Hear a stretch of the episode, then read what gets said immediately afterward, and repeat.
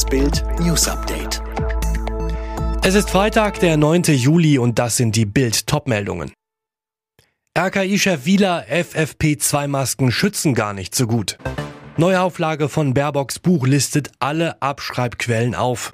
Ganz Spanien könnte Corona-Risikogebiet werden. Millionen Bundesbürger quälen sich mit FFP2-Masken im Büro, in Bussen und Bahnen, beim Treffen mit Freunden.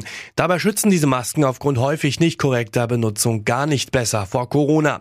In einem Brief an das Gesundheitsministerium liegt Bild vor, teilt der Chef des Robert-Koch-Instituts, Professor Lothar Wieler mit, FFP2-Masken bieten vielen Bürgern nicht mehr Schutz als OP-Masken. Das Tragen von FFP2-Masken durch Laien, zum Beispiel beim Einkaufen im ÖPNV, entfaltet nach aktueller fachlicher Einschätzung keine größere Wirkung bei der Eindämmung der Covid-19-Pandemie als das Tragen von einer OP-Maske, schreibt Wieler am 10. Juni. Seine Begründung, die Masken würden häufig nicht passend und nicht korrekt getragen und verlieren somit im professionellen Bereich angestrebte zusätzliche Schutzwirkung. Mehr dazu lesen Sie auf Bild.de.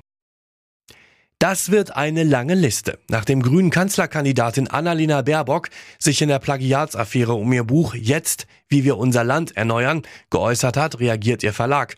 Eine Verlagssprecherin erklärte auf Bildanfrage, in Absprache mit der Autorin werden wir in einer möglichen nächsten Auflage sowie zum nächstmöglichen Zeitpunkt im E-Book zusätzliche Quellenangaben im Buch ergänzen. Aus Gründen der Transparenz solle das unabhängig von der rechtlich zulässigen Übernahme von Passagen aus Public Domains geschehen. Demnach müssten alle abgeschriebenen Stellen angegeben werden, auch die frei verfügbaren. Ob Baerbock das selbst tun wird ob man noch immer keine Verletzungen des Urheberrechts erkennt, Fragen, die die Grünen Pressestelle und der Verlag auf Bildanfrage nicht beantworten wollten. Weil die Corona-Zahlen dort steigen, könnte Spanien bald wieder Risikogebiet sein. Laut Funke-Zeitungen will die Bundesregierung das ganze Land entsprechend einstufen.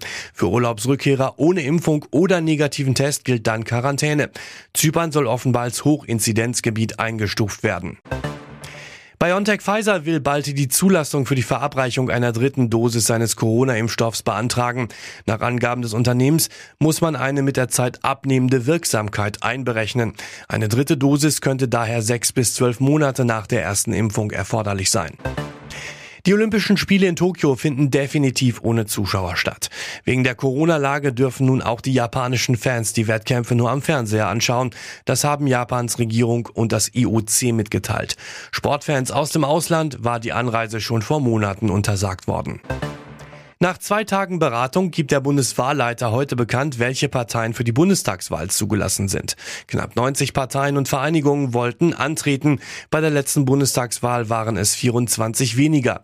Am Ende wurden dann zwei Drittel von ihnen zugelassen.